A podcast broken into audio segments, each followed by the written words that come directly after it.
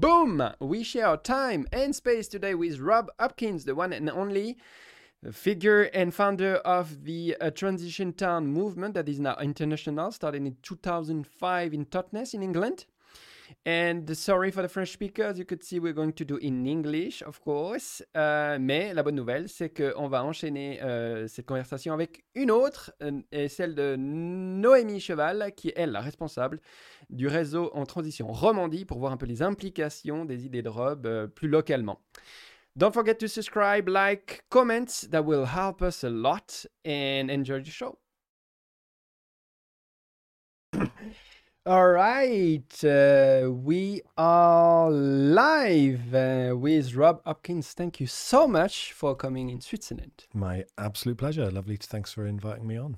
So, if I understand well, you're doing an international tour, or what? What's the reason for your presence uh, in our country? Beautiful nation. So, so the uh, so the Swiss uh, Romand uh, Transition Hub uh, have been trying to get me here for about three years, and every time we had it arranged, COVID would come back. And COVID would come again. So we, I think we tried two or three times to, to to find dates, and we had them in the diary. And then, oh no, we have to cancel again. So we did some things online, and then that was okay, but it wasn't quite the same. So this is finally the the much postponed uh, uh, tour. So I do, yeah. This is part of a bigger. I was in France, then I've come here, then I'm going to Germany, then I'm going to. I'm away for about three weeks, Wow. just traveling around, and then and then I'm going back to France again. So it's really nice after COVID to be able to do all of that again, yeah. to meet people and do talks to real people where you can see their legs and and uh, that kind of stuff. You know.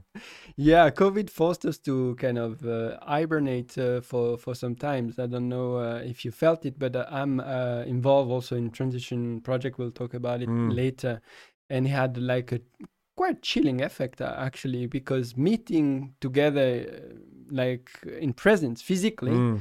uh, is also what energize and allow us to you know feel that we're not alone and stuff so that the the moral uh, the no the uh, motivation uh, took a toll i think with this um, uh, virus. Uh, i don't know what what you uh, yourself um, Well, I felt like live- I felt like the very beginning, the first lockdown, is something that I remember really fondly. It was the most beautiful spring I think we ever had, and uh, we couldn't go to work, so we stayed at home and uh, didn't have anything to do because all of our work was cancelled. By the second and third lockdown, all our work had worked had moved online, and we were probably working harder than we did before COVID. But that first lockdown had all disappeared and uh, there was this amazing it was about a month or something where there was this incredible f- the streets were really quiet Yeah. there were no planes the air smelt really nice it was an amazing spring uh, people were really looking out for each other neighbors looking out for each other.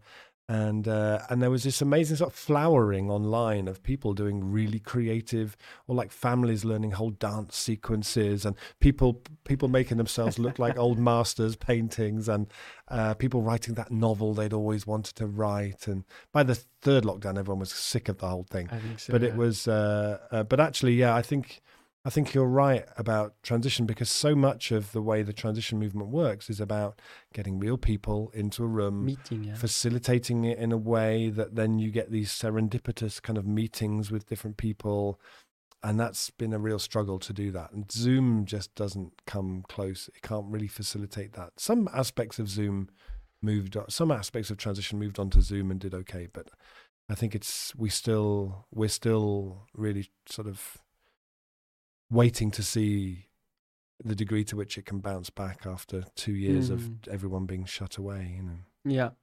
As I said uh, earlier, you founded, I don't know how we can say that, you created, you thought, you imagine you, uh, the, the um, transition uh, town in 2005, maybe even earlier. And in your um, talks uh, and uh, appearance, you, you say, you take the quote, everything great that ever happened in this world happened first in someone's imagination. That's Mm. from Astrid Lindgren. And my question is, what was in your imagination before 2005 before you started um, actually this um, all worldwide experience now was it that wide i'm going to do something that spread everywhere what Oh, was no, in your not mind Not at all, not at all. what was in my mind then was that I was uh, I was a permaculture teacher, and I lived in Ireland, and I was part part of a group of people Mm. who were trying to build a, an eco village project there. So at that stage, what was in my imagination was about creating kind of living, breathing, physical examples of of sustainability that people could come and see and interact with, and that could be used then to teach and inspire people. So in a college in a town called Kinsale, we created the first two-year full-time permaculture course in the world at that stage, which is still running now, 21 years later. Make me feel very old, but it was. Um, so that was really my interest was about like practical sustainability and creating. So we did a lot of cob building, straw bale building, clay plasters, trying to build warm, beautiful homes using local materials, uh, building with straw bales and, and stuff like that, creating permaculture gardens. So for me, it was very much that idea of we need to get land, build examples that people can come and see and touch. So that was what was in my imagination really at that Mhm. time. And then around uh, uh, in October twenty in October two thousand and four. So after we'd spent a long time uh, trying to get find land to do this eco village project, get planning permission to do this eco village project, uh, and then we had started building, and the house that I was building that was a cob house with local timber and local stone and things, uh, which was two thirds finished. Th- hundreds of volunteers had come and worked on it. Uh, someone set it on fire. We had like an arson attack on this house that we were building, and it threw everything completely up in the air. You know, this house was a kind of a culmination of a 10 year dream of my family that we were going to build this house, live in it as part of this eco village we'd been developing. We could use it for training and for courses, and that would be our work. And it was where our children were growing up. Everything just was put up in the air. And then that was also around the time when I really, uh, really understood climate change. I had my kind of climate change dark night of the soul, you know, when it really settles into you and you think, Is it? Jesus, oh my God. Or okay. why did you read a book or watch like a documentary or just Uh, studies and it I just read a uh, like book, I synced think. in? I think I read a, A book. book? I can't remember what it was, but it was yeah. And so, and so then it, it's triggered this whole kind of train of thought in me of thinking, okay, we bought this land, we're building, we were building this house. Uh, we've got food gardens in place, we've got firewood planted, we've got our own well. What am I going to do if the town down the road runs out of energy, runs out of food. Know, am I prepared in this little bubble I've made of kind of a degree of self sufficiency, although less self sufficiency than I would like to think it was? Would I be prepared to defend this? If everybody in the village was cold and didn't have enough food, and I'm sitting here with all my firewood and my garden full of food, am I prepared to defend Sure. this? That's the thought of uh, survival. Like exactly. So, so there are people, survivalists, who would say, "Yes, you of do. course, you defend it." For me, I'm like, a "No, I wouldn't defend this with a rifle because, uh, because either this, either this is a cri- this is a crisis that either we all find a way through together, or I don't really want to be. I don't want to be living." In a cave up a mountain with four years worth of baked beans and toilet roll and small firearms. That's not my idea of how I'd rather not be here, frankly. So actually, it was where some of the seeds and the imaginings of transition came from. Was we need to do all of this together. We need to figure out the ways that we can take all of the stuff we've learned here about growing and gardening and and building more energy efficient ways and local Yeah. materials and local economics. But we have to take it into the towns and take it into the cities and take it into the communities because they need it. We all need it. We do. We need to do this together. Is it also linked this um, way of thinking? Because I've looked a little bit of on your bio, Mhm. and after you were twelve, uh, maybe a little bit lo- older, you went to Italy in a, like in a Buddhist monastery Yeah. or something like that, I and then you went to India, Pakistan, China, or maybe I'm misleading, but yeah. other countries. And so the, at one point, and that was the same for me. That's why I'm inquiring. Um, these um, differences of culture always help like open many windows of of my actually because uh, when i was uh, uh, 18 or 19 i went to um, canada to to learn english and okay. then i went to mexico and this completely changed my perception of the world and the people living in the world mm-hmm. but y- you've done so many different cultures do you think that helped you in some points to connect to to this uh, feeling of it's uh, it's either we all together or it's not worthy because I have the same actually perception of the crisis. I don't see the point of fighting for survival. I'd, I'd rather die. yeah, exactly. Trying to make like a, a life that is um, exactly healthy, um, happy, and, and with dignity. Exactly. Yeah, beautifully put. I, I, I think for me, I was 18, and I, like you say, I went to live in Tuscany in this amazing. It's crazy. Tuscany Buddhist is place. so. Amazing. I went camping this summer, so I'm just it's, like having it in my head there. It's so beautiful. It's so beautiful. And I arrived there. I was 18. I was a bit lost. I didn't really know what I was doing. And then uh, I went to this place because a friend of mine had gone there before and told me it was really good. And the only reason I went there originally was because it was a way to stay out of England. I was so disillusioned with mm. the UK and just fed up with it. What about the food though? Because the English food is not very well known compared to the Italian one. And uh, if I go to Tuscany, it's quite exclusively for the good food. it's for the good food. Well, like yeah, I I mean it was a whole package really. Yeah. Food, sunshine, beautiful place. And I went I went there. It was it was yeah, like I said, I was 18. I was a bit lost. I didn't really know what I was doing, and. uh I arrived there, and it was a big place. It was like it, it was.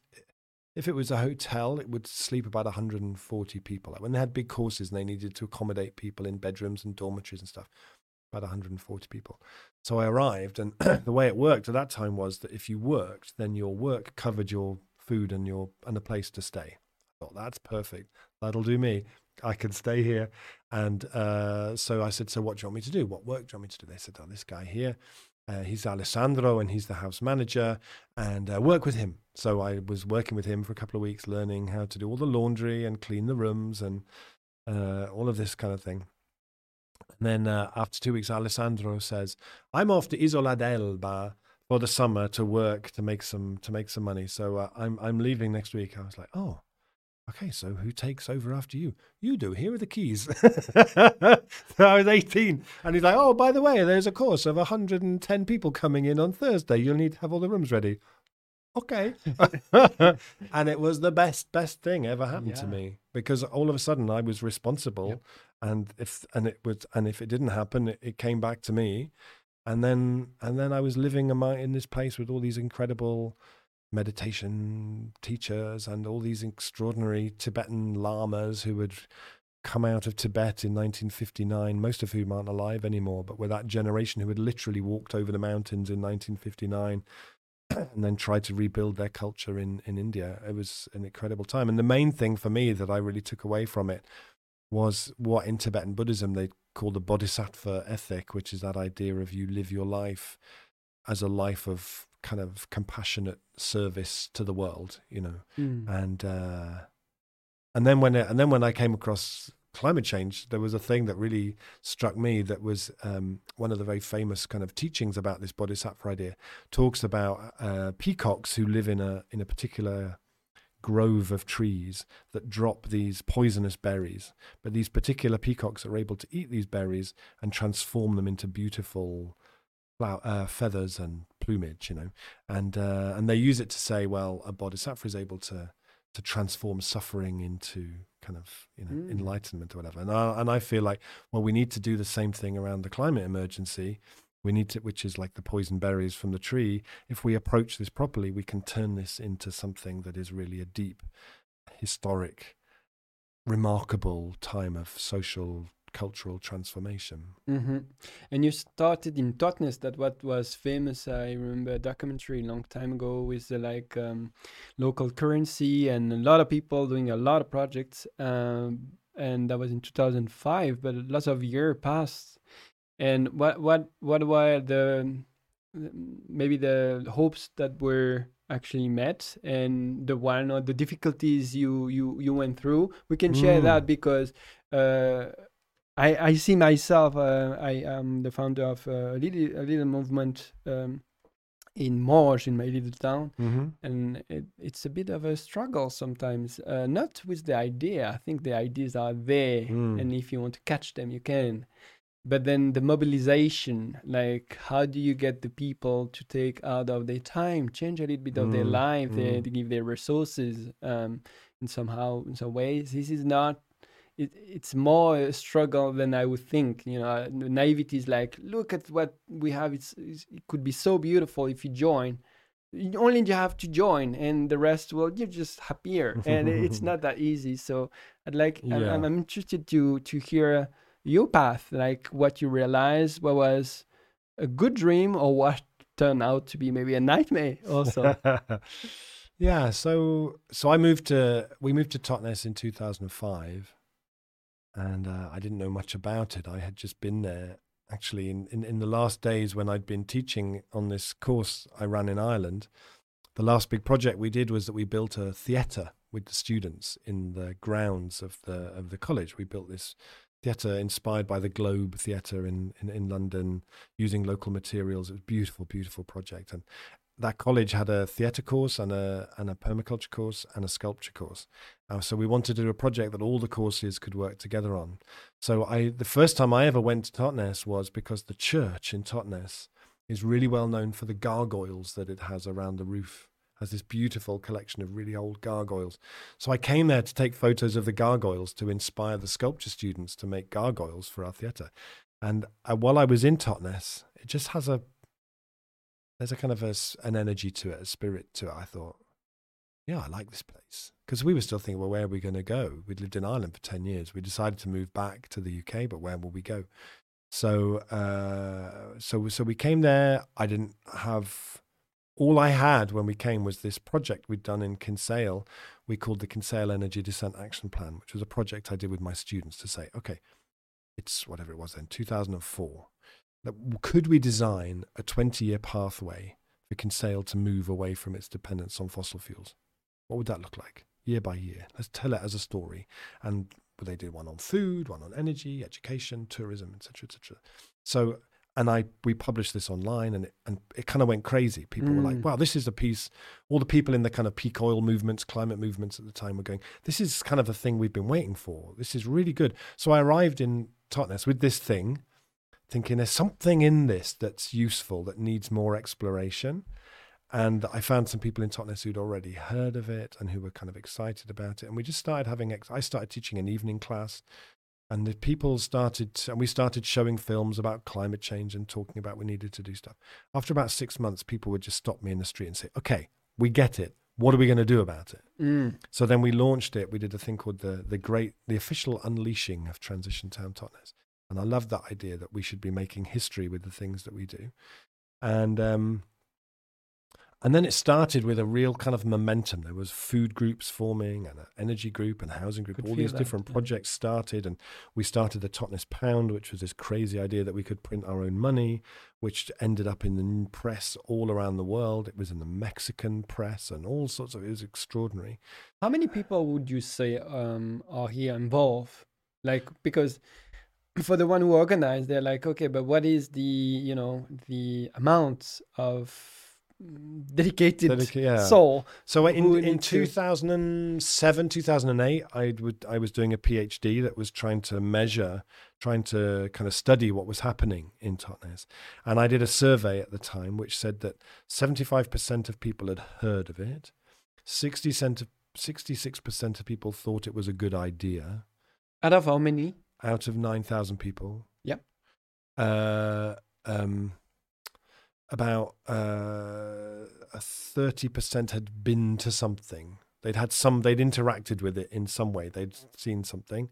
And then about 2 to 3% were kind of active in some way, Mhm. actively involved. You know, but it was, I'd say, usually probably the, the, the real core of it would have been uh, about 20 people 25 30 people and then there was another two or Mm. three hundred people quite actively involved in the different projects But then what happened over time was that then some of those projects would start to become a real project. Uh, so you'd have a food group. The food group, we should do this, we should do that. They did would do a big open space on food and invite everyone to think about food, and then, um, uh, and then that would lead to someone would say, right, we're going to start a farm. Okay, so then those people would take their energy in the direction of starting a farm. Some people would say we need to create a community energy company. Should we do it? Let's do it. So then they would put all of their energy into creating a community energy uh, company.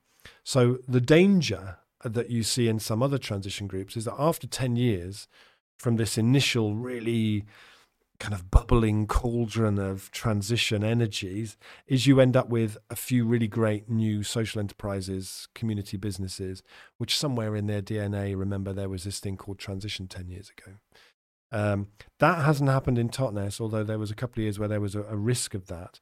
Actually, at, at, its best, sort of around 2013, 2014, there was beautiful work that was going on where um, all of these projects had started. You know, we had beautiful food projects happening, local economic supporting new businesses. We'd started the brewery that I that that, that I'm one of the people who run in the town. Um, and actually, we were then doing work that was about trying to um, uh, tell the story about why all that stuff matters together and what's the economic case for it and what could come out of it if we did more of it. And we called it a local economic blueprint, where we could where we were starting to make the the economic case for kind of relocalizing. Now there are some projects that have taken a long, long time. So there's one called Transition Homes, which is going to build about 50 uh, energy efficient homes using um, uh, using local materials built as uh, in a kind of a permaculture setting. They're about to start building, but that project's taken about 13 years because these things take a long time. I'm part of a project called Atmos, which is the most ambitious Atmos? thing. Uh, Atmos Totnes. Atmos. It's the most ambitious project that has come out of this whole process, which is the community becoming the developer on a three hectare former industrial site, 62 houses, a hotel, 7,000 square meters of new workspace. And it's, it's a long and complicated story, but we're, we're nearly there, I hope. but a lot of these things take patience and stubbornness and, and kind of people who, who, who realize this is generational work. This isn't something you pick up, do for two or three years. This is something you do so that then you can hand it on to the next generation. So there are now, I think, what what from where from at the beginning. You know, at the beginning, I imagined we were just creating something that hopefully might have an impact on on our town. If you'd have told me in 2006 that this was going to spread to 50 countries and thousands of of, what of if it's spread to initiatives. 50 countries? Yeah, I would have. I would have said don't be ridiculous, ridiculous. If I'd have thought that there were going to be municipalities in France who were really inspired by transition, that there were going to be that that transition network was going to be asked to help shape policy in the Mm. EU, or that uh, you know there would be that I would be sitting here in your in your in your studio in Switzerland, I'd have thought that's ridiculous, and. Uh, you know so that that's uh, that's incredible had to have we transformed totnes in the way that i would have hoped we would have? I think there are some aspects of it that have been transformative beyond what i would have imagined. Some of the really ambitious projects uh, are, have been fantastic. But also we're working in a context where in those 16 years since we started transition then you know, one third of all of the CO2 ever produced by humanity has been produced during those years. You know, the billions and billions and billions of euros have gone into uh, oil and gas, into uh, lobbyists and uh, fake science and political strategies to undermine what we're what we're trying to do. Mhm. You know, I look back now, the transition handbook that I wrote in t- 2008. That book came out, which was the first attempt to Yeah. sort of say, you know, people would say, "What are you doing?" And Mm. I really have no idea. It was the first attempt to set that down. Yeah, yeah. That book argued passionately that the degree to which we are uh, dependent on imported fossil fuels and imported food represents a massive vulnerability and a fragility, and that everything we can do to move away from that as quickly as possible Yeah. builds local resilience, creates more local economic opportunity, and and and means we're more likely to be able to survive through the climate crisis. If we had actually, if the leaders around the world at that time had picked that book up and gone, hell yeah, let's do this. Yeah. We wouldn't have, the EU wouldn't have been sending Vladimir Putin 18 billion euros a month during that time, uh, and well, how God knows what it sends to other people. Do you know? So actually, we wouldn't be in the situation we are now in terms of climate, in terms of Ukraine, in terms of so many other cost of living crisis happening now. It would be wouldn't be, an issue because we'd have a whole new renewable energy and structure in place. So I look back over those times with a degree of amazement at, at, at how an idea from a small little town can spread and inspire people. Uh, or at the places that I go and visit all across Europe. I, I gave up flying years ago, so I only travel on the train. So I go to visit projects in Europe main, mainly. Um, what this kind of impulse or this uh, transition invitation, what they've done with it, and how proud they are of it, and the impact it's had on those communities is always really, really moving. Are we winning? No. But the transition network is is an is as much as anything a network of stories Mhm. and uh, those stories when finally by which time hopefully it's not too late we see people in positions of genuine power and influence start to realize that the shift that needs to happen goes way beyond electric cars and uh, and uh, e-bikes and actually means we need to profoundly reimagine the scale on which we do things then the transition movement has been an extraordinarily important self-organizing learning action learning experiment which can contribute a huge amount to informing what happens next Why do you think it it could spread so easily, so naturally, so organically, maybe we can say? Um, is it the inspiration of, oh, look, it's possible? I think it's. I think sometimes there there is just an idea. The mental picture I always have of it is is sometimes when you go to the beach and there's loads of people surfing and they're all out just at a certain place and they're all waiting for the wave and they're all sitting on their on their surfboards waiting to catch the right wave. Take a long time sometimes. It can take a long time, but I, I feel like transition just stood up on its board at the right time Mm. and and it and it as a concept it it created a, a kind of an umbrella that loads of other people who were doing permaculture urban farming um, uh, community energy projects um, kind of uh, like good facilitation support work for for people doing change making stuff a whole load of people were like oh that's our um, that's our umbrella. That's our, our we're, we're we're part of this. So it, it it gave a name to something that didn't really have a name before you know this sort of disparate movement of people who were seeing that the local scale was the scale on which this change needed to really come from. Um, and I think as well that the, the people who I came together with to think about and design what Transition Network would be as an organization to support this thing that was just growing like mental. And we were like, shit, we would be getting emails from like Iran and Iran and Ulaanbaatar and Brazil saying, hey, this transition thing, how do we do it? Can we become a transition town? We're like, oh my God, there's two of us with laptops on our kitchen table. This is this is crazy. And so we uh, so we created this organization called Transition Network. Yeah. And what we the thing that I think we got right was to create a model whereby the values and the principles were really clear.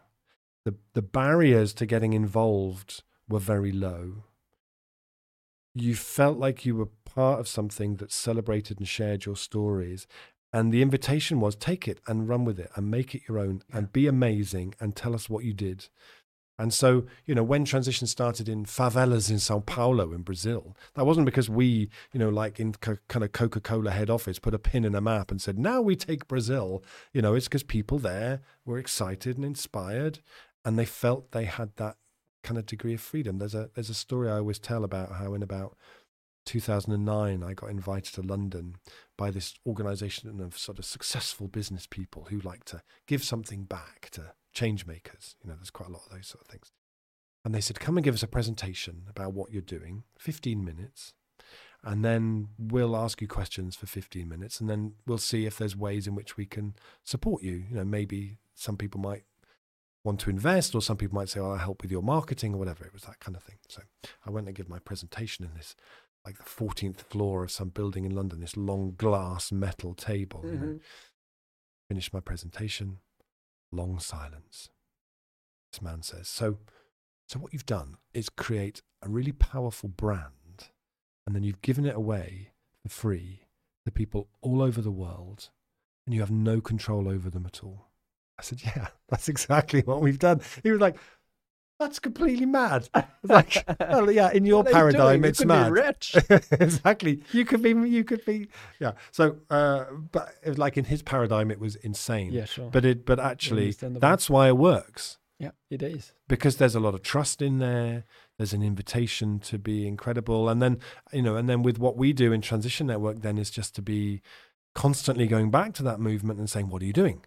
What are you doing? How's it working? Tell us your stories." And then every book that we've done, the, the Transition Companion, The Power of Just Doing Stuff, the Essential Guide to Doing Transition, 21 Stories of Transition, all those things that we're putting out as a network to say, "This is what transition is. This is how it works." aren't because we're sitting in an ivory tower being kind of intellectual about it. It's because that's what we're hearing, and we're just trying to trying to kind of keep it updated. There was a guy called Luigi Russi who was a researcher who came to Totnes, spent a whole year.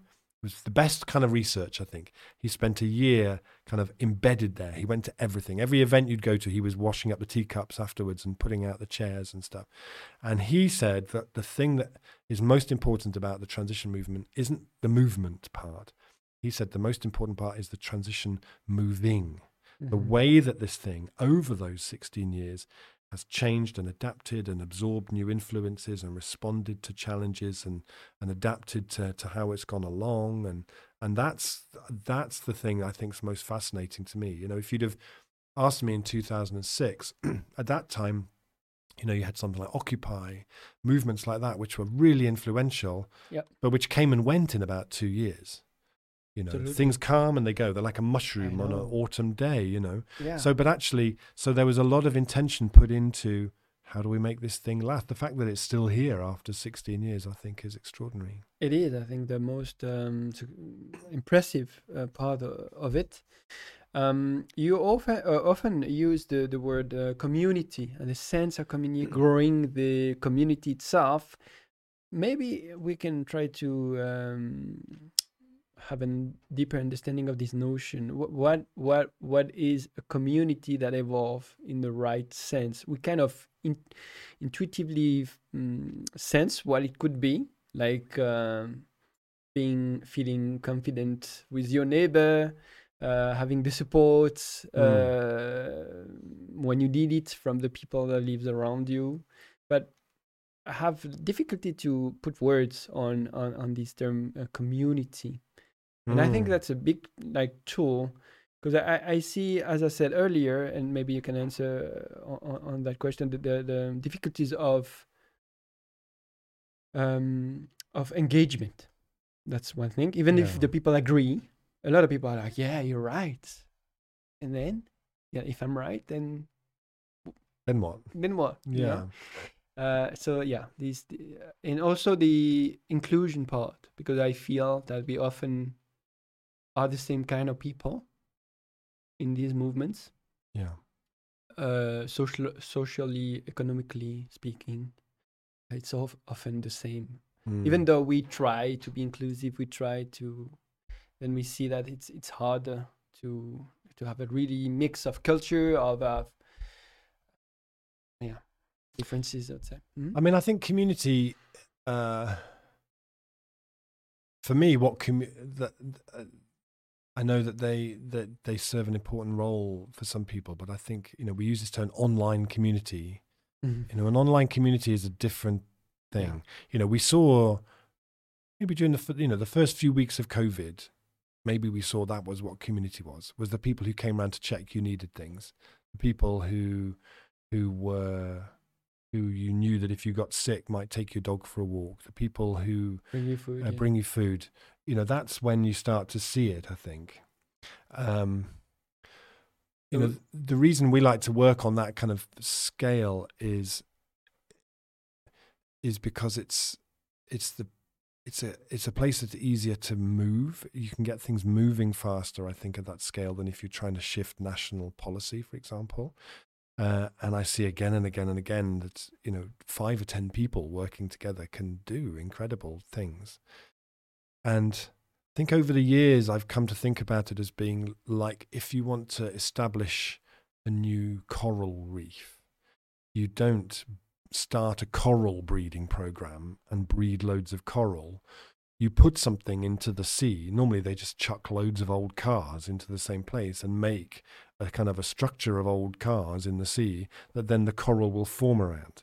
So I'm always thinking about okay, what do we need to put in place That that, that, that community can then form on? Mm-hmm. Uh, so, for example, with the I mentioned the brewery that I run uh, in Totnes. You know, one of the things about that was we have a tap room, a bar, very very popular in a kind of community setting, and one of the and and it's really designed to be that kind of coral reef. You know, so many people come and we host events, and this happens there and that happens there.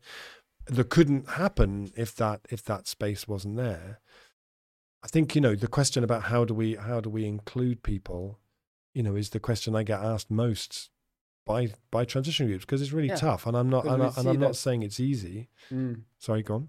Yeah, I agree. Uh, We we ask that because we see that's where we kind of fail. I uh, like to, somehow. well, I But, know, but, Uh, yeah, like don't- yeah, not in like fail. Yeah, it's a bit much to say fail, but we but it's a struggle. yeah, and we have like a, a wish to be inclusive, but we see it's not happening. Yeah, I mean, again, so that's why I think like going back to that coral reef metaphor. It's Yeah. like it's like how can we design the mm. projects that will be the coral reef that the people we want to get involved will feel attracted to, and and de- and designing it in such a way means I think. I did a beautiful course a couple of years ago uh, called The Art of Invitation, where, which was all about getting the invitation right really matters. So we, you know, we might design a poster, right? We use, come, we're going to host an event uh, to talk about climate change. We'd like you to come. So we design it in the fonts that we're familiar with. We use images that we're familiar with. We use a venue that we're familiar with. We maybe don't think, okay, there are some people, the people we're trying to reach, that font for them might have particular kind of associations. They're never going to go to a talk in that place. They're never going to go to a talk in a church because they're Muslim, and uh, or they're never going to go to a talk in a pub or in a bar because they're Muslim, so they can't go to it. That they can't go to a bar. So so so we need so that kind of mindfulness about the invitation needs to run through the venue that we choose, how we present it. Are we presenting it and hosting it in such a way that people who are very introverted feel included, that people who can't hear very well uh, are included, uh, uh, that people who um, yeah, who who feel really anxious because they've been inside for two years with COVID can feel can feel welcomed and invited too, and that's a whole you know she on on that the art of invitation course she says when you design a big event, if you want it to be really successful, forty percent of the time and the resource needs to go into the invitation. 20% into the actual event and then 40% afterwards into digesting what happened at that event and then sharing that with everybody who was there. So it could be that the best thing to do isn't to do a talk about climate change. Maybe the best thing is to organize a street party or some kind of a musical event or something. One of the first things that Transition Town Tooting did that was great was that they they did a, what they called an earth an earth walk where they went around to visit all the places of worship in their neighborhood the mosques the hindu temples the the the, the synagogue the churches and they asked the, the, the minister or the rabbi, whatever from each tradition, to uh, talk about how in that faith they talk about care of the planet and care of the earth, and the connections that they built by doing that. Because no one ever goes to the mosque and says, "Hi, tell us about this," you know. So they started to build uh, those relationships, and they recently produced this amazing kind of relationships map of what they've done over the last 12, 13 years in Tooting and then what projects that led to. The fact they did that with the mosque meant they get to meet the imam who introduced them to these people. And that then led to that project where they went and created that garden on that street, which otherwise wouldn't have happened. So it's a, it's a, so how we invite people to be part of things is really important. And, uh, and the other thing I would say to that is that I think it's such a, one of the great kind of leaps forward in the middle of, of transition, I think, was what we call Reconomy. The Reconomy project was this observation that um, if we don't get to a stage where transition is creating a lot of jobs for people, then transition is going to end up as a, an exclusively middle class white movement that doesn't really have very much impact. Mm-hmm. Because if we imagine we're going to change the world, change our neighborhoods to the to the extent that the climate change demands of, that we do, uh, with a few volunteers who meet on a Wednesday evening once a month, it's not going to happen. So we have to be. If you look at a cooperative movement in the mid 1800s in the UK, that started as an idea like transition. Within about 20 years, they were one of the biggest employees in that in, in that region of the UK. There's the, if we approach transition with a kind of entrepreneurial kind of mindset and we're looking at what needs to happen and we're thinking at every project how can we create work for people here? How can we create jobs? It should be here in this neighborhood in 15 10 15 years time the biggest just source of new work is coming through transition. There's so much we have to do. Renewable energy installations yeah. on all the buildings, insulating all the homes, taking up the concrete, the tarmac, so they're more porous, and planting trees so people don't die in the heat as the summers get hotter, creating food gardens, the, what I call it the great reskilling. You know, we need to be learning these skills on, on such a scale. Mm-hmm. So we have to bring that in because I remember a few years ago I met this, um, did a talk with this incredible woman from Richmond, California called Doria Robinson, one of my great uh, She Rose, and she said, um, I, I talked about this and how transition was moving in this direction. She said, It's so good to hear you say that because if this is a revolution that depends on volunteers, I can't be part of it and no one in my neighborhood can be part of it. People work six days a week just to keep a roof over their head. What, and you want them to, you expect them to come and volunteer for hours on some project? You forget it. So we have to be moving in that direction and transforming the kind of the economies of the places where we live. Mm-hmm. The, um, yeah, I, so, yeah, I agree really. And thank you for sharing uh, that. Sometimes I'm like, you know, we'll talk about that. And I'm like, yes, but, you know, kind of a feeling that circular. You were talking about that yesterday in your talk. Yes, and uh, I, I feel these um, when you have a, like a brewery, for instance, then you sell beer. There's a product, but like I would say, ninety percent of I, what I do is um, volunteering on mm-hmm. volunteer basis. Yeah and i'm like but how can i who and how can i what product am i selling? It's it's it's, it's hard to, to say well i'm trying to put the people together to do a citizen uh, uh, assembly in my town. I try to create uh, the environment and the governance in small group of work that cleans the river mm-hmm. Uh, or, or, that. And i'm like who is going to give money for that? I, I have a, a part of a blank where I'm like, how else than volunteer? Like who? Yeah, you know what I mean? It's like so a citizens' assembly, for example. So if a citizens' assembly is going to really have the impact that it needs to have, then it needs to be done with the local authority. Yeah, that's what I did. Yeah. So the local authority need to agree that they will implement and respect the, the outcomes of a citizens' assembly. It was why the one in France is, was so yeah. disappointing because Macron at the beginning said, yeah. "I will do that," and then and when then they when he got not. them, he was like, mm, "Okay, I think we'll drop most of these." So so it has to have that degree of commitment. And I've I've been part of a few citizens' assemblies run by local authorities. I've gone along and presented at them, uh, mm-hmm. three or four in the UK yeah, now, and uh, I would. Uh, I would argue that actually the municipality should be funding that appropriately and they should be working with community groups like yourself to, uh, to, to help facilitate that and they should be realizing they need to pay for that. They shouldn't be expecting all of the input from the community to, to, to come on a voluntary basis. If, if, if it's a process they give the respect and the, uh, the credibility that it deserves then that should be something where, in effect, the local transition group is acting as a consultant to that process, and and and paid accordingly. You know, we mentioned I mentioned the brewery that that I run. Yeah, it's true that we, you know we're selling something, but that was a conscious choice. You know, we could have said, and there were people at the beginning of the of creating it who were like, "Yeah, we should run it like a, a kind of community volunteer thing, Sure. and we should just come together and brew beer and give it away." Actually, there's now 12 people in the town who can pay their mortgage because of because of that of that project Yeah. you know so so it's a kind of a it's it's it's a way of it's a way of when i spend time around entrepreneurs it just blows my mind because the way i mean obviously there are some horrific ghastly entrepreneurs and i'm not talking like jeff bezos or mm-hmm. elon musk but people who are able to look at a project and say okay well the municipality should contribute to this bit. We can crowdfund for this bit uh, we can uh, we can you know have the money here, move it over here, and we pay these people with that, and then that will you know it's a it's a different way of looking, which most people who come, myself included, who come from a background of activism, we just don't have, and actually often Yeah. have a built-in resistance to. Exactly. Yeah, I think that's the point. Like sometimes I have uh, resistance because I'm like, but then if if we do that, we're reproducing, you know, the, the world we are pretending to transition from. And No, I don't know. I don't agree because I, I, always, I always remember a moment for me when, I was a kind of a, well, how old was I? 21, bit of an anarchist, kind of permaculturist.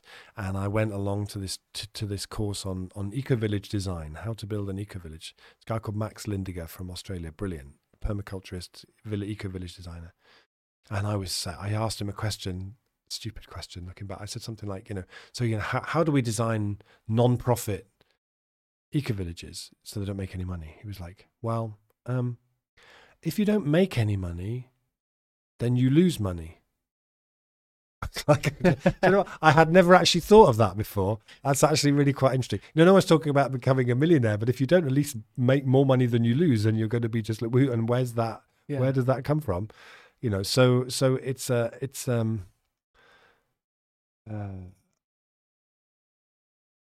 the things that so uh, you know the, the the way that I like I think the thinking needs to shift is that everywhere where we see and I I'm not sure what the Swiss equivalent is, but a company like Sodexo in France, who manage like the big food contracts for hospitals, universities, in in the UK it's Serco and Sodexo, you know, who who who charge a lot of money to provide hotel catering or catering for different things or uh, or provide laundry services on a really big scale.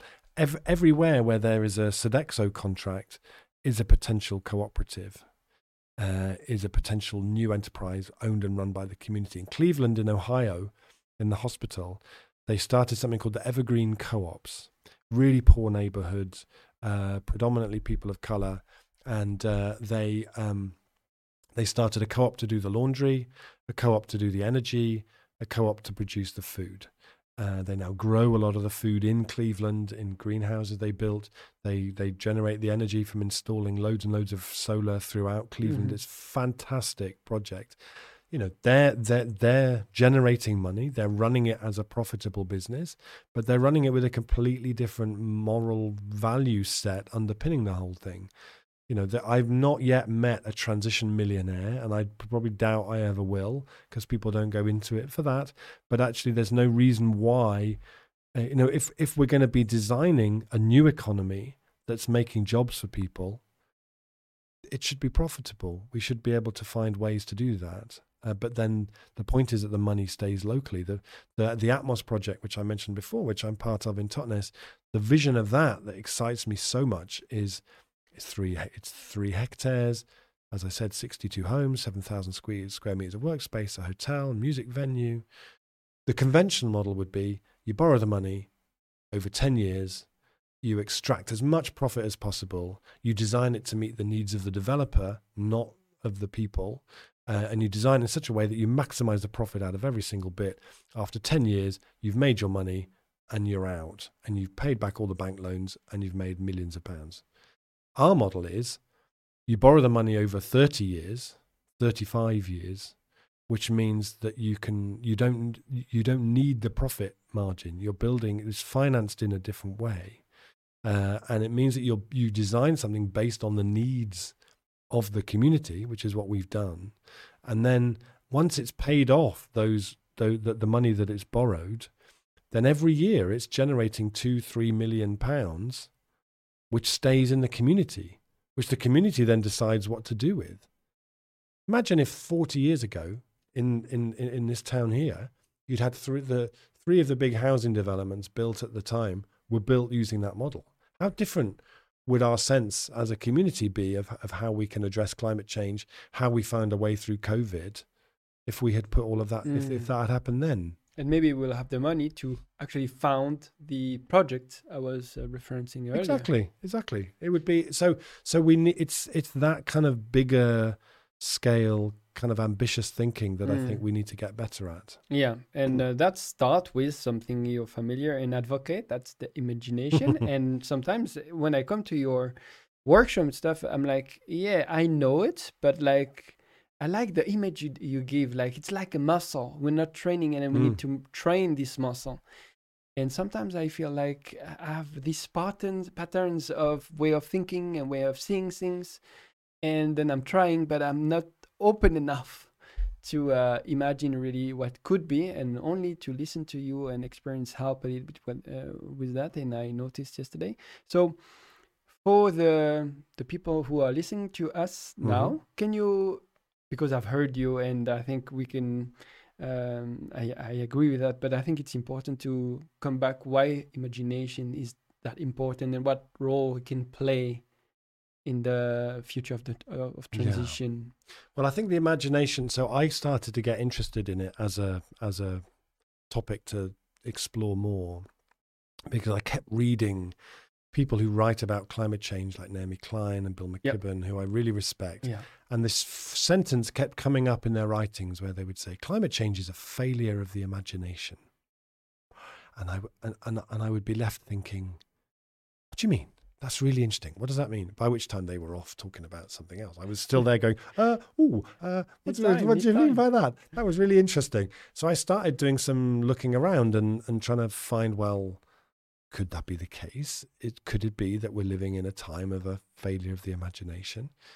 And I found some really interesting research that, that, that suggested that from about the mid until the mid 1990s, IQ and imagination had been rising together. And then around the mid 90s, they separated, and IQ kept rising, and imagination started to decline and has been declining ever since. So when that research was published, it made the front page of Newsweek magazine. It was a massive story. People mm. were saying, oh, "What does this mean for economic growth? What does this mean for Hollywood? What does this mean for I don't know Oreo biscuits?" Nobody ever said, "What does this mean for the climate emergency? What does this mean for social justice movements?" Because for happiness, because you because you can't build something if you can't imagine it first. So if we're if we're coming into a time when the climate scientists are are, dema- are demanding are actually screaming at us now, you know, climate scientists are supergluing themselves to the front doors of banks, sticking their paper, their published papers yep. onto the fronts of the banks, um, are saying we have to fundamentally reimagine everything in this tiny period of time. And if our imaginations aren't up to the job, then we're really, really in trouble. So, so the work that I'm doing is, you know, my, my favorite definition of imagination by a guy called John Dewey, who is an American educationalist. He said it's the ability to see things as if they could be otherwise, which I think is just beautiful. You know, that capacity to see beyond what's in front of us to what actually could be. It's why the book is called From What Is to What If how do we move from one thing uh, to another so the work that i do with people is around yeah you, you talked about it as a muscle it's like how do we exercise that because I spoke to a researcher who who has been doing work over the last 30 years, kind of evaluating the imagination of children from about three to five. She says, I, I've seen no decline in over those 30 years it's kind of held pretty strong over that time. But something happens when they reach the age of five or six, and their imaginations just start to kind of desiccate. And I think, yeah. which is school, and we have designed this yeah. education system, which is, there, I think, profoundly damaging to the to the human imagination. There's this talk, uh, very famous TED talk, uh, Sir Ken Robinson, I think. Yes, absolutely. I think the most viewed one. Yeah, uh, he, he, he, explained that. Um, um, failure of um, the school system to actually uh, make the imagination flourish. Instead, yes. it just plummet. It's incredible, and I, if people haven't watched um, uh, that TED talk, I really recommend it. And uh, It's very and funny. It's very funny. He's one of the I- either he has a really amazing script writer, Yeah. or he's just extraordinarily funny. He's done three then since, but I think He he, has. passed away. He did, and actually, it was it was. Um, uh, I I wanted to interview him when I was writing um, the book uh, SC or From What Is to What If. Yeah. And and it was just when he was ill, but he he wrote an. I sent him a copy of it, and he wrote an endorsement. So I've, it was a real honor to have got an endorsement from him for the book. Um, yeah. So so it's. I feel like at the very time in our history when we have to reimagine everything, our imaginations are facing this kind of perfect storm. There was a guy in America called Henry Giroux, who's a political sort of academic guy, who talked about the Trump disimagination machine. And this idea of a disimagination machine, I, you know, I think there are so many things that are working together to, to undermine our collective imagination. So we spend less and less time in, in nature, which is really good for our for our for our imagination. We don't play. Our kids grow up today. They don't play in that kind of so much in that free, unstructured, let's pretend kind of a way. They tend to be just be sort of taxied from one thing to another to another to another and then stuck in front of a Mm, screen mhm. and they don't have that kind of free play. Um, I think you know the rise of testing in schools and the anxiety and the stress that creates for, for young people. We know that the part of our brain where the imagination fires from really, really struggles uh, when it's in, when it's stressed or in trauma or anxiety.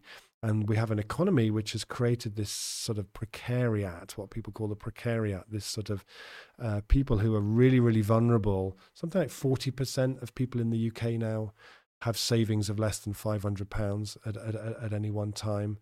And uh, it creates a level of stress and, uh, and anxiety that's really damaging. Cortisol is lethal to the imagination. Also, I think when you live in a world where you know that the diversity of the natural world around you is decreasing, is also really harmful to the imagination. There was a microbiologist called René Dubos who said if we lived in on the moon, our imagination would be as barren as the moon.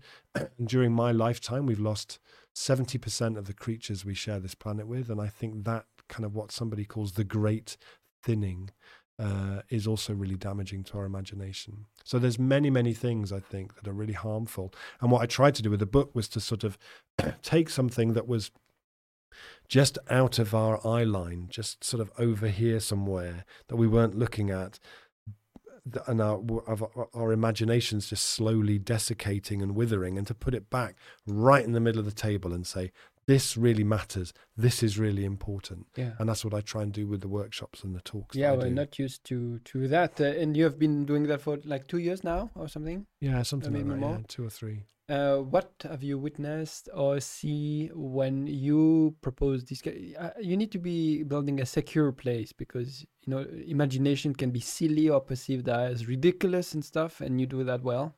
I think. What have come out of of this um, idea that you have to build that up? I think often when you do that process with people, it's really moving. A lot of the time, I see people kind of reconnecting with a part of them that they had cut themselves off from because it, because it was silly. And you're an adult now, and you don't do that, and you don't play. And uh, so it's why the you know on the in the workshop yesterday, Potato uh, critter. w- Yeah, exactly. We we always start with this exercise called potato creatures, where uh, where you put people into groups of five or six. You give them a handful of potatoes and some cocktail sticks, and say, "I want you back in here. I'm back here in 20 minutes with a creature that you've invented. You can go outside and add anything to it that you want, and I want to know its name and what it eats and as what it, what its mating call is. Go." And I've done I've done it so many places. Yeah. And this is lovely because you just hear people giggling. They go off in groups and they're like, they're going to giggle for about 20 minutes in a way that maybe they haven't done for years. And we're so conditioned by school that actually, here's a problem and there's one solution to it. And we, and we're and we're terrified we're going to get the wrong solution to it. The beauty of that exercise is you cannot make anything out of potatoes and cocktail sticks that isn't ridiculous. If you're an engineer and you or and you're like, I'm going to make a beautiful, uh, uh, uh exact replica of a, you can't do it with potato, particularly in 20 minutes. You can't.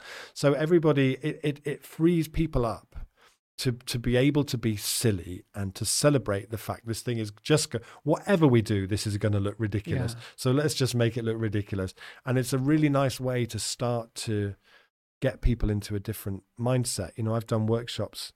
Sometimes i go and do a kind of a two day retreat imagination retreat with people in a company or something. And the whole idea with the, the first day we just play. And, and we do silly things and we go outside and we uh, we do stuff in a way that they that, uh, and, and for a lot of them it's really moving and really emotional partly because they realize how distant they've become from it partly because uh, they it makes them think about how they're raising their own children mm. and their own children's uh, experience but what i see i guess through doing those workshops and what i hear is is that it it opens up you know, it's what I was saying yesterday. You know, I think one of the th- one of the things the imagination needs most is space. You know, all, everybody listening to this will know the time when you're at your most imaginative is when you have space, not when you're stressed and anxious and mm. with deadlines. Albert Einstein always said he got his best ideas riding his bike in the forest. That kind of space is so rare and so precious. And if we expect our organizations, our communities, our, our campaigns, our activism to, to, to shift to be more imaginative, we have to intentionally make space. And so you have to really fight for that space sometimes. And you're really, um, there are people in the organization always who'll say, Oh, we don't have time for that. Oh, we've got this to do. We've got that to do. Uh, it's like, no, no, this is the most important thing.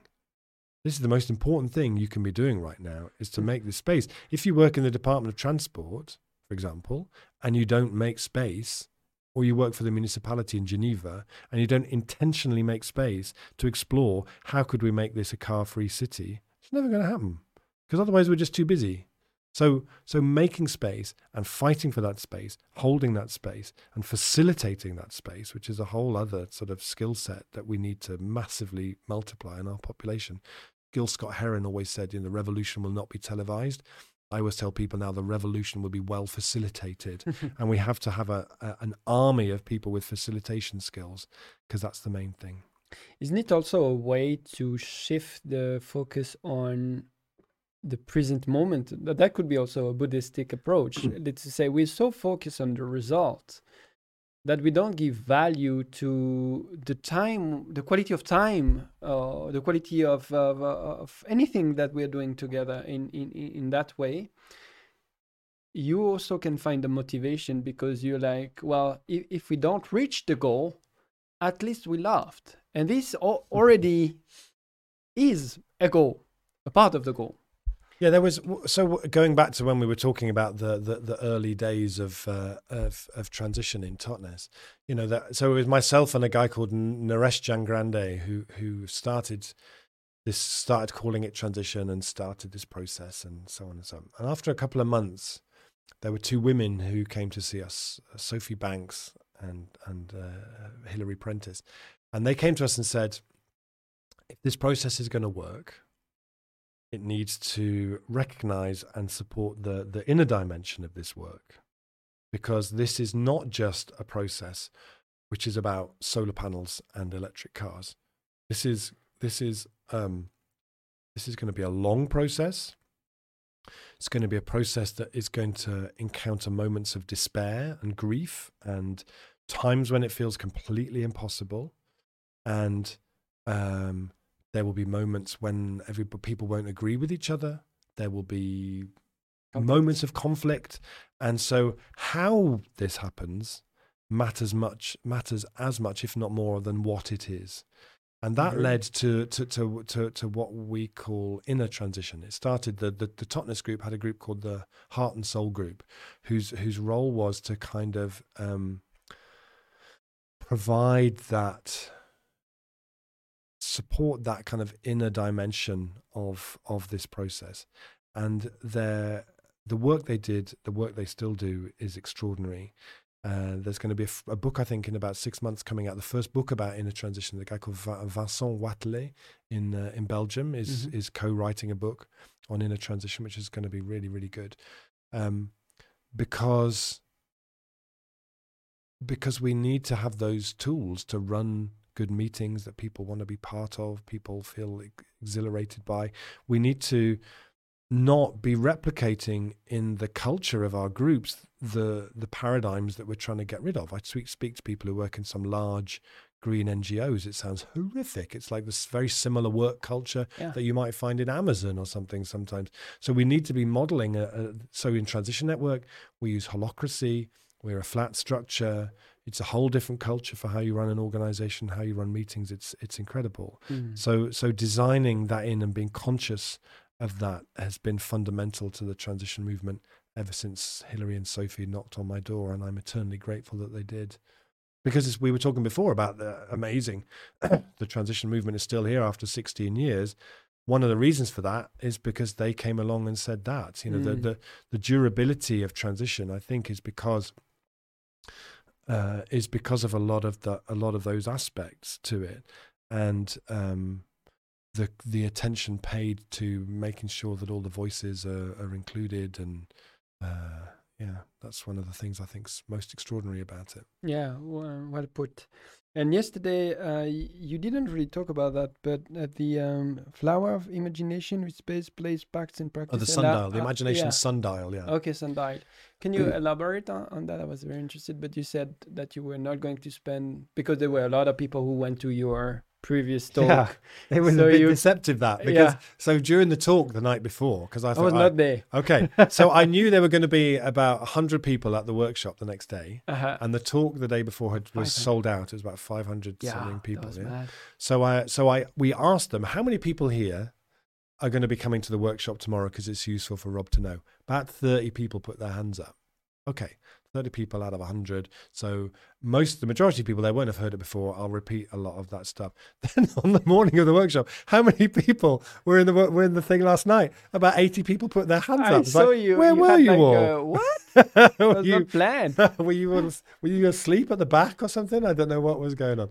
But yeah, the imagination sundial came about because when I wrote from what is to what if, there was a, a young guy who was renting a room in my house at that time called also called Rob, Rob Shorter, who was doing a, a master's at Schumacher College, which is very close to where I live, and we often rent rooms to people who are studying at Schumacher College. And he uh, and I gave and he he had come on a workshop I did at Schumacher College about what where I was at at that stage in terms of the research I was doing for the book.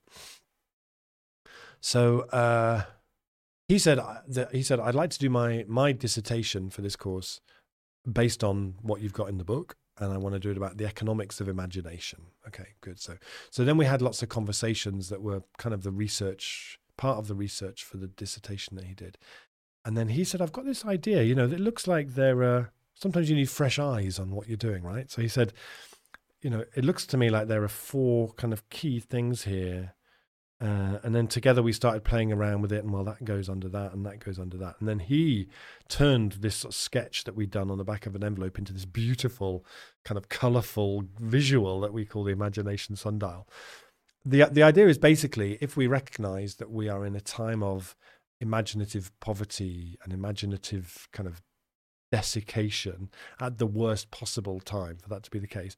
And we recognize that we need to rebuild, we need to recognize the right to live an imaginative life as a universal right. And we need to build what I call an imagination infrastructure in society to support a kind of a flourishing of the imagination again. Then, uh, then what would we do?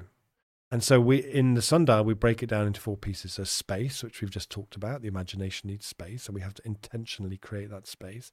We need place, and by place I mean places that you go to where afterwards when you come home you Mhm. see the possibilities of your home place through new eyes. We've all I'm sure everybody listening to this, watching this will have places they've been to might be an amazing permaculture project or a particular city that had loads of renewable energy or going to Rotterdam and if you're a cyclist Rotterdam is like oh my god why isn't everywhere like this? So those places you go to afterwards you're like why isn't everywhere like this? You know those places are so precious and they can be a whole town like we've been trying to do with with Totnes or Ungersheim in Alsace which is a beautiful example or they can just be a street or a project or a uh, a school with a with a vegetable garden or all of those things where you can go and kind of touch and feel and taste and interact with what that future could be like are really precious.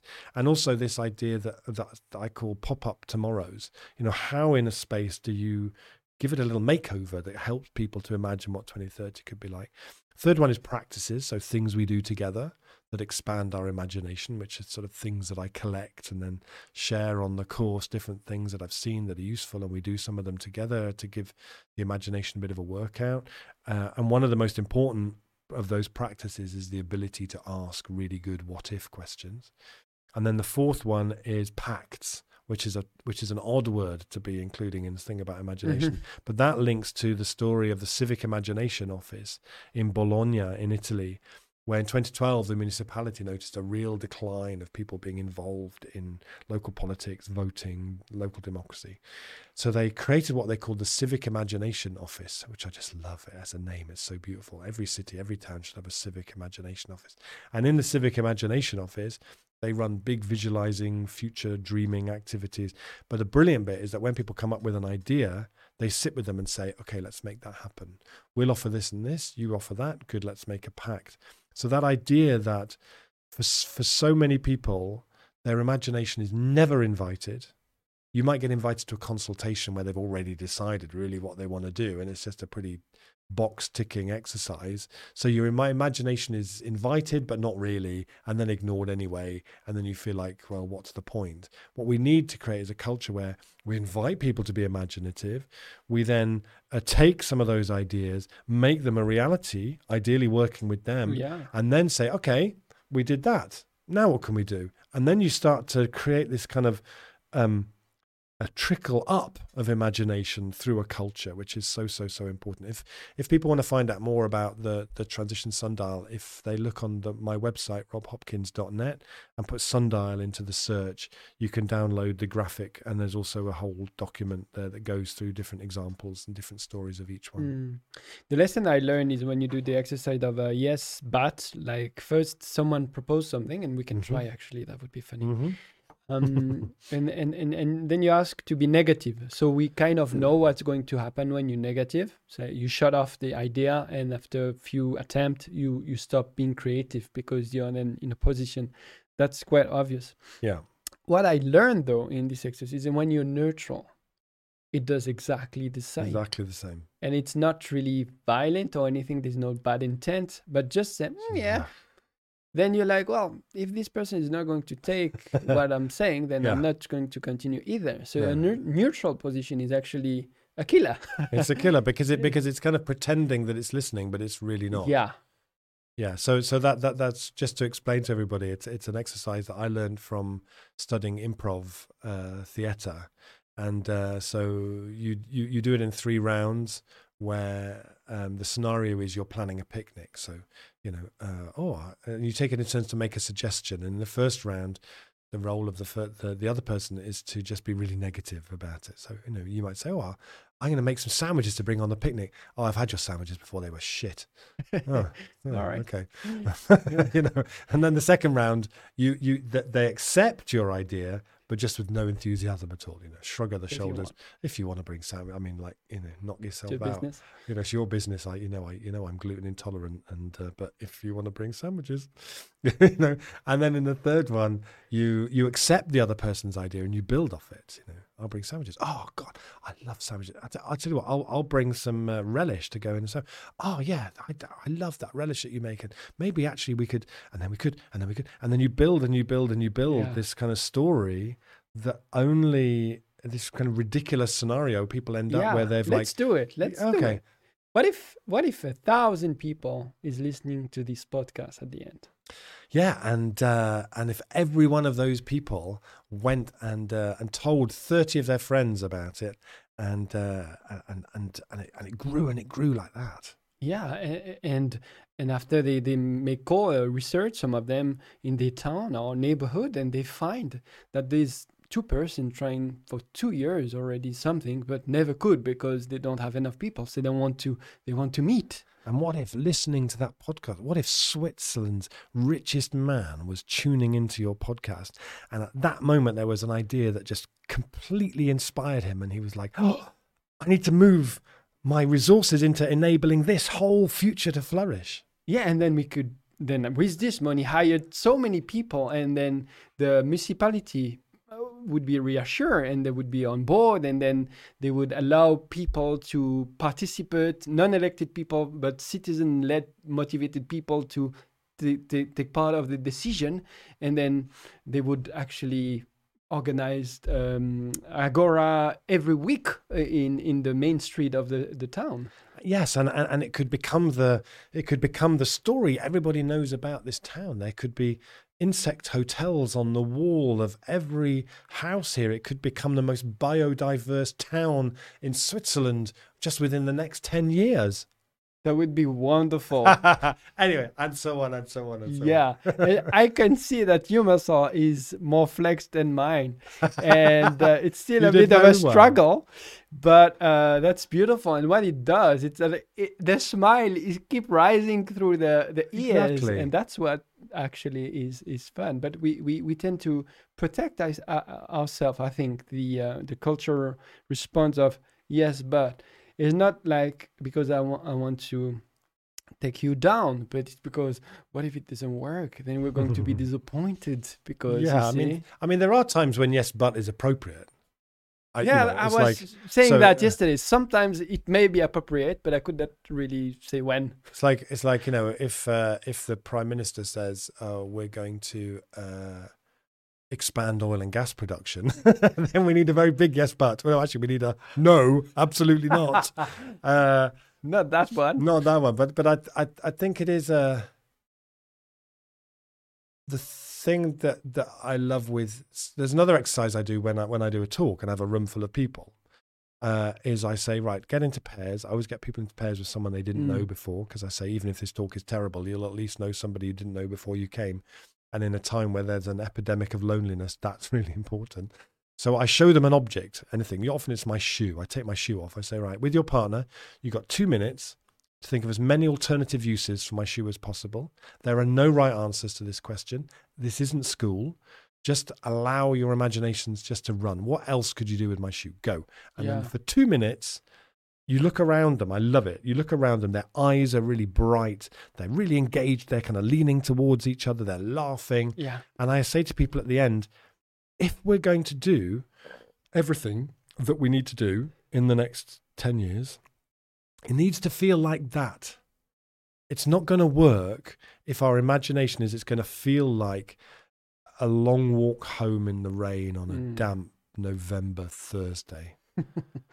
just talking about extinction and collapse and yeah. you know it's like it needs to feel like this why couldn't it feel like this of course it could feel like this yeah i do the same exercise as an icebreaker though it's not that deep with uh, a clipper and i say okay what can you do with a clipper and then I, everyone gives how many they can, and then I put it all together, and we see that all together we have imagination. If we lack imagination alone, that's possible. We need yeah. to flex it. But when you tap into people's group, then it's there. And we could see that yesterday. The what if they were like a, I don't know, maybe like two, two, three, hundreds, yeah. like what if. Yeah. So as soon as people take the time in a safe environment, the ideas are here. I mean, examples yeah. are here. Absolutely, and and uh, uh, you know the the. I always wonder how many, because we don't create the space for that kind of process of generating and sharing and celebrating the what if questions that that, that come through the process, then um, you know how many of the great ideas that could be transformative to this time just don't happen because those processes aren't in place or because we reach for our phone instead because there's so these highly addictive things we carry around in our pockets. We reach for those instead rather than sitting and looking out the window and daydreaming. You know we need uh, we need more daydreaming uh, in our lives. We have to it's why i think you know a universal basic income or a variation on that We voted in Switzerland um, uh, in 2016 to to get the oh yeah. so I, where where is it I was campaigning for years to collect, you know, the signature. If you get hundred thousand Yeah. signatures in seven, you can then um, have a project, and then the entire population has to vote on it. okay And the result was twenty-seven percent of yes. oh Yeah. Okay So it was too advanced for the Swiss people. But put any question in the Swiss people, they will be very yes, but Mm. yes kind but- of yeah, a thing. exactly so or like a four day working week i think all of those things are are are really important imagination strategies because Yeah, then you have then you have time, space for imagination. yeah. exactly Yeah, you need to degrowth also of um, the idea that you need to break every aspect of your life, like slow take take time slow Yeah. take it slow that's how i started but i think that's also kind of a privileged because i was educated enough uh, having a family that could provide a little some time so i can travel for a while before i start working after my studies and stuff Mm. and i had this chance to actually live uh, with a rhythm that was then poss- where it was possible to have this space and start thinking about what are we doing to with the world and uh, and so on and so on. Mm. so I, I it, it's to to put it in place in the world we live in with the expectation of everything. It it seems to to be a struggle to find that spaces. And uh, that's the last topic i want to discuss with you today is there's also because we are talking about the people who built kind of the new world if it's a bit arrogant to say that but try to uh, transition and propose other ideas uh, other, other view of the world vision but you also have and i'm also part of this the fighting aspects of um, like extinction rebellion Mm. of the transition who is like trying to block or to what are we trying to do yeah to to make these destructive institution stop Yeah. Not a big ask, is it really? Please stop being a psychopath. Uh, no.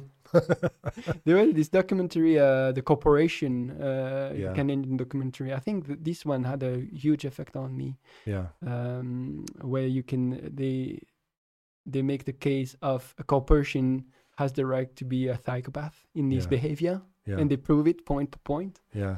uh, so that was interesting but uh, yeah what do you think about these do, do you see as um, an opposition no, i'm sure not but i think it's two two kind of um, way of transitioning we need to have and yeah your your thought on that Yeah, I uh, um, I think Extinction Re- Rebellion are incredible, and uh, my my wife's very very involved with Extinction Rebellion. She's been arrested about seven times. She's really brave and extraordinary. People like so Wow, many of those people. And very very committed. And there's also Just Stop Oil now. Uh, yeah in, in switzerland we have uh, switzerland renovate but renovate probably is everywhere The- basically they're going Oh, to like Insulate Britain, who sit in the roads. yeah in highway actually Yeah, it's extraordinary. because I sit on bridges, but like normal road, and uh, I had uh, I was in the court um, on Monday. Oh, were you? Yeah. Oh, well done. Thank you. Uh, yeah, no problem. it- But I, I feel like sometimes it's depressing because you you- you trying, you know, all the way, but uh, uh, you don't see, and it's frustrating. And um, we pal- we talked already about uh, eco anxiety, but I'm more like eco angry. Yeah, good. Good. what do you think? yeah, eco furious. I don't know. Yeah, if you, eco if you furious. can swear on this program, but it's uh, Fucking fucking furious. yeah, and actually, you know, I always say I, I feel like we need a really big, bold, beautiful no and a big, bold, beautiful yes. We need those things working alongside each other. Yeah. And actually, a lot of people who are involved in XR are also involved in transition and vice versa, because it's the same work. It's just a different outlet, a different manifestation for the same care and concern and love, really, for, for the world and for our for communities and our family and for the non-human world. You know, it's it's uh, it's all a different expression of that. And uh, yeah, I think Extinction Rebellion are extraordinary, and and you know because we have to shut the oil and gas industry down within the next five or six years. There's no, there is no choice, and the oil and gas industry uh, knew about climate change in the 1970s because they were the ones doing the research, and they decided sometime in the mid 70s, actually, we're going to uh, we're going to just deny and and uh, sow doubt and fund junk science Yeah. and fund p- by politicians, by the media. Same shit you know. with the tobacco industry at the, at Same the as the tobacco industry, with yeah. the advertisement industry. Exactly, and and and and you know, I think you know when I come into contact with con- conspiracy theorist people who've constructed some extraordinary web of nonsense that connects this to this to this to this, I'm I'm like, how big a how do you really need? A, a, any more terrifying conspiracy theory than the oil and gas industry?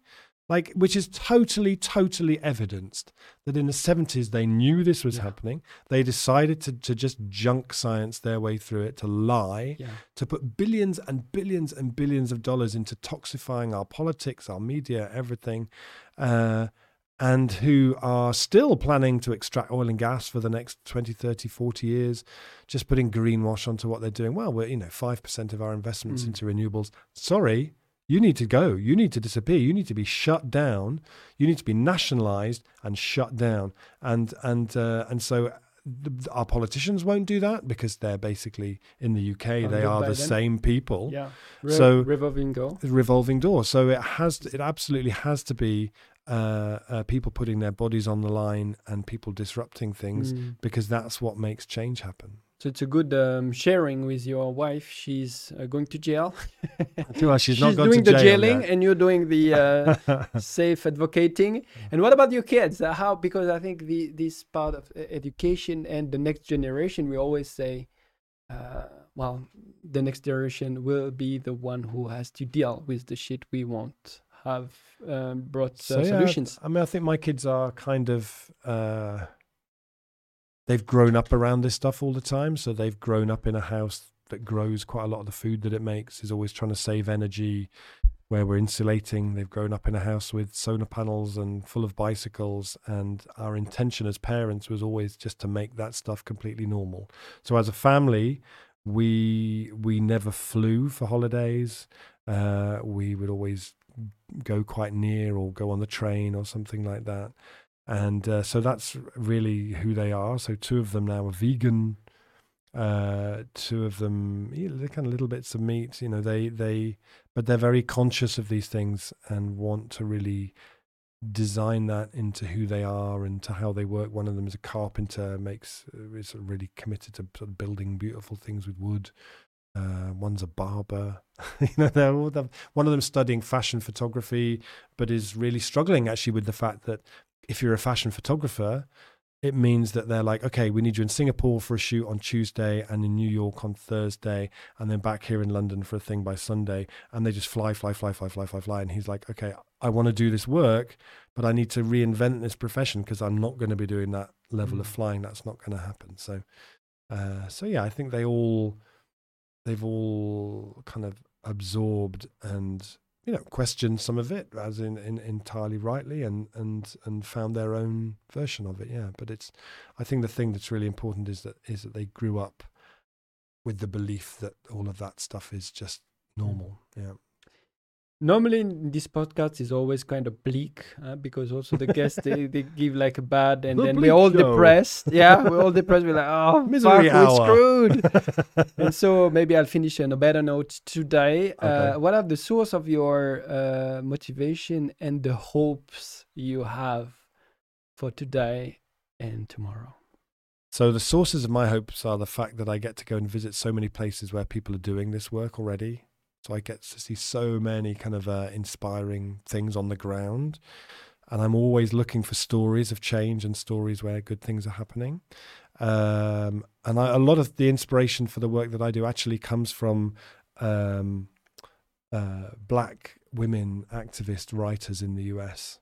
I think a lot of the best work being done around imagination is coming from there at the moment. People like Adrienne Maree Brown, Walida Imarisha, Mariame Kaba, um, people who are who are um, exploring that kind of intersectionality around imagination and where it overlaps with gender and race and politics. The prison abolition movement, the borders abolition movement, I think are just extraordinary.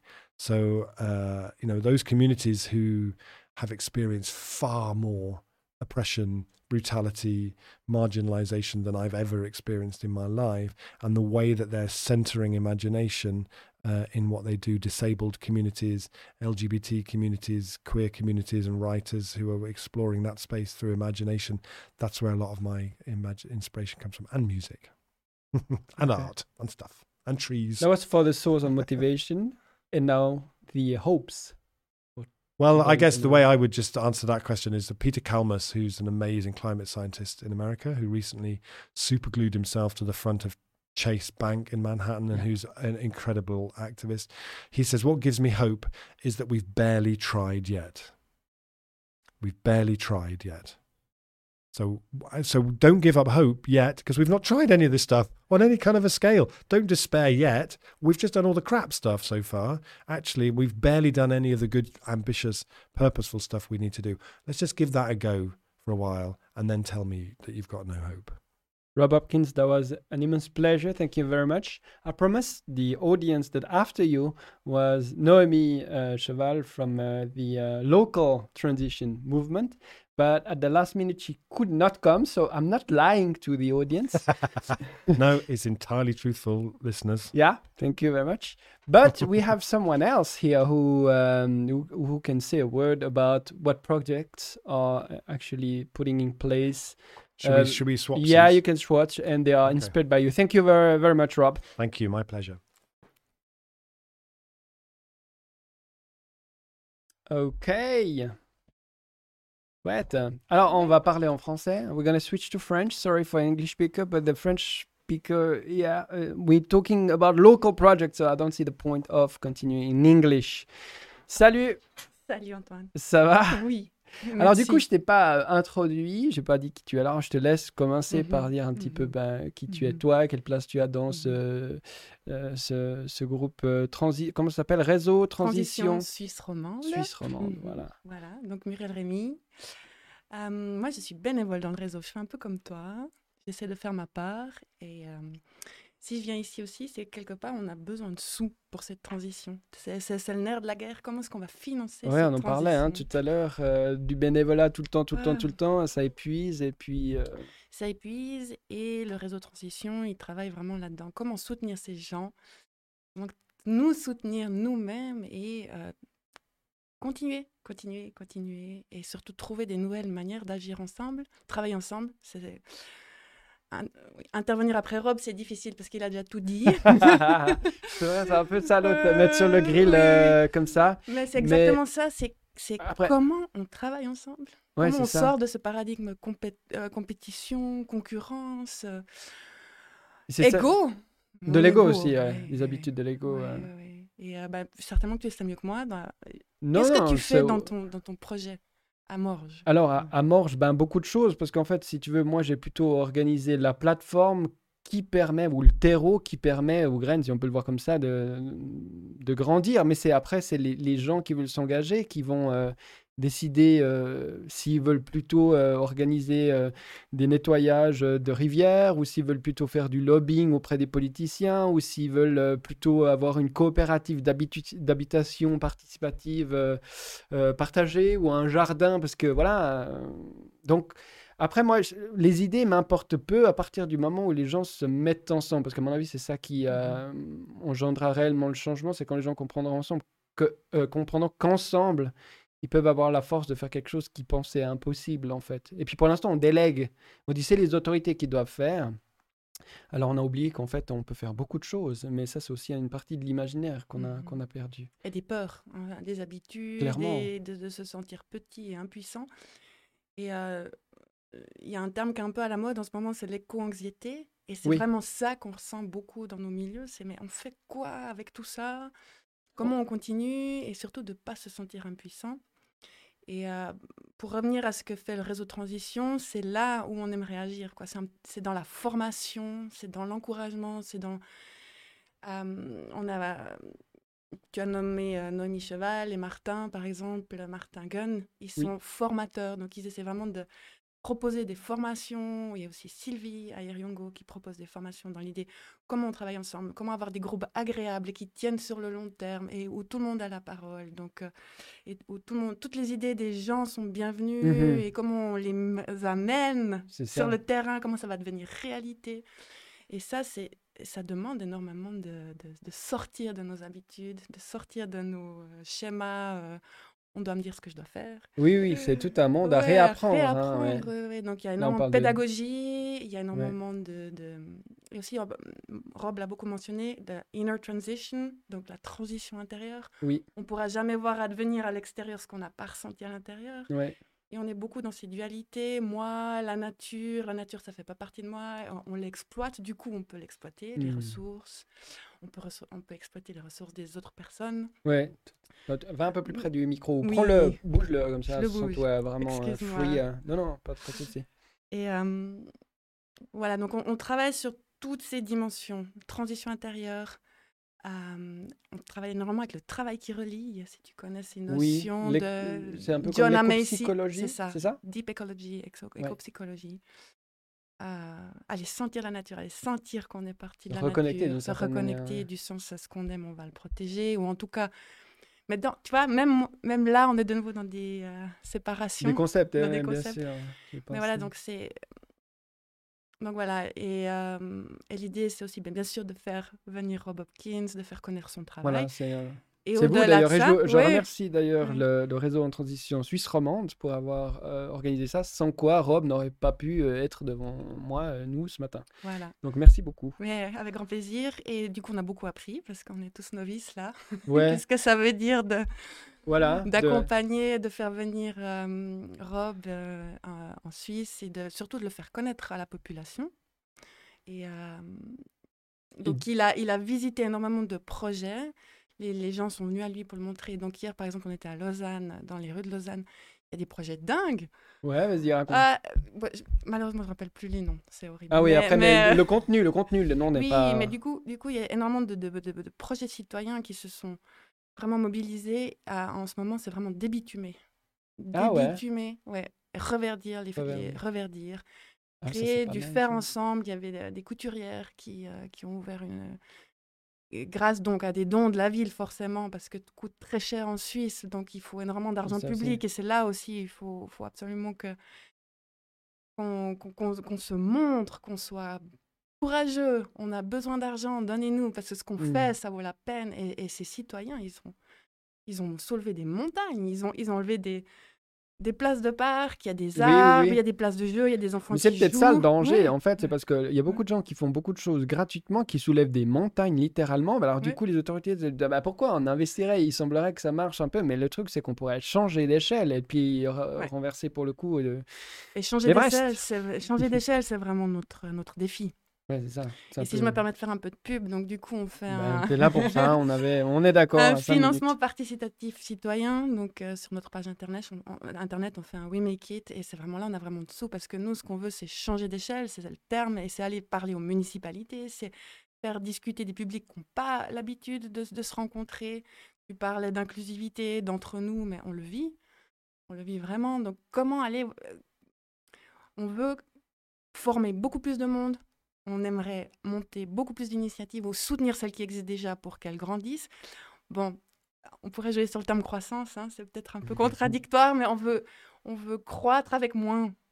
Faut peut-être réinventer un terme. Mhm. Ou alors, non, Ouais. mais la, la croissance en général, on parle de décroissance, Ouais. euh, on parle de l'économie, Oui. pas forcément des projets euh, qui, qui, qui amène une plus-value, du lien et, et Mhm. autre chose que juste Mhm. du bénéfice et du Mhm. PIB, on, on est d'accord.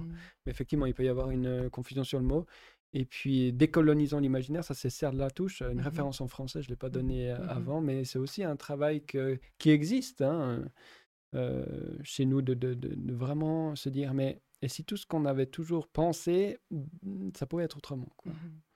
Et donc, c'est un peu ce que vous faites, vous employez à faire avec. euh, avec euh, et puis, euh, après, au-delà des formations que vous donnez, vous êtes en, en lien avec ces groupes que tu as parlé, par exemple mhm. les, les, les couturières ou d'autres choses? Que- quelle est un petit peu la, la plus-value que quelqu'un qui lancerait un projet chez lui, près de chez lui, dans son quartier, il- comment il pourrait finalement euh, voir une aide ou une coopération avec euh, le réseau en transition Mhm, Suisse mhm. romande On essaie déjà de, de- de- de maintenir à jour une carte, donc euh, vraiment montrer concrètement, localement, qui fait quoi dans, dans- dans plusieurs su- domaines. Donc on est beaucoup dans les énergies, l'alimentation, de faire euh, justement donc euh, l'artisanat, Mhm.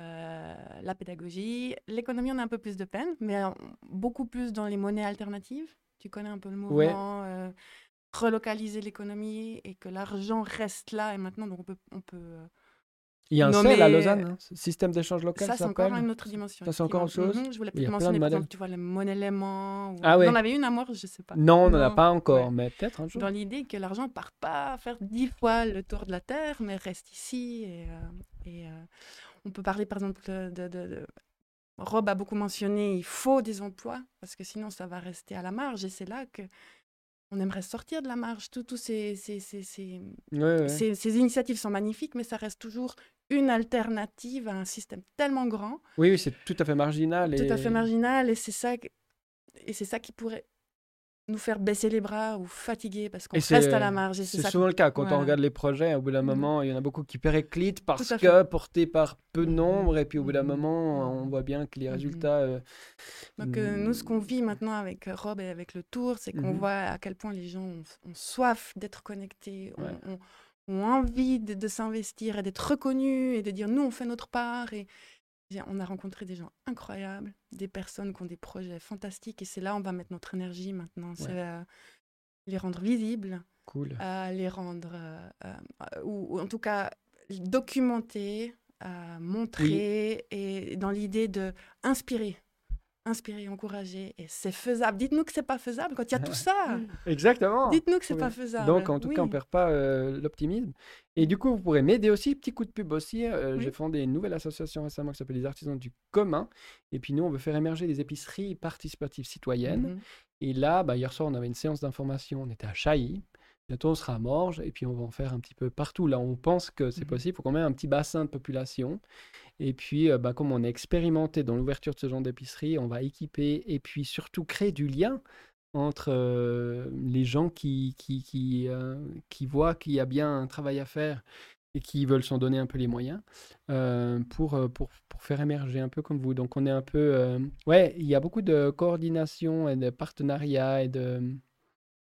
d'échanges qu'on peut faire. J'ai l'impression que ça pousse un peu pour ça. Exactement. C'est un peu le ouais. challenge d'ailleurs Mhm. euh, de lier en fait tous ces petites choses qui poussent à droite à gauche pour, en- pour en faire une, une vraie force. Enfin.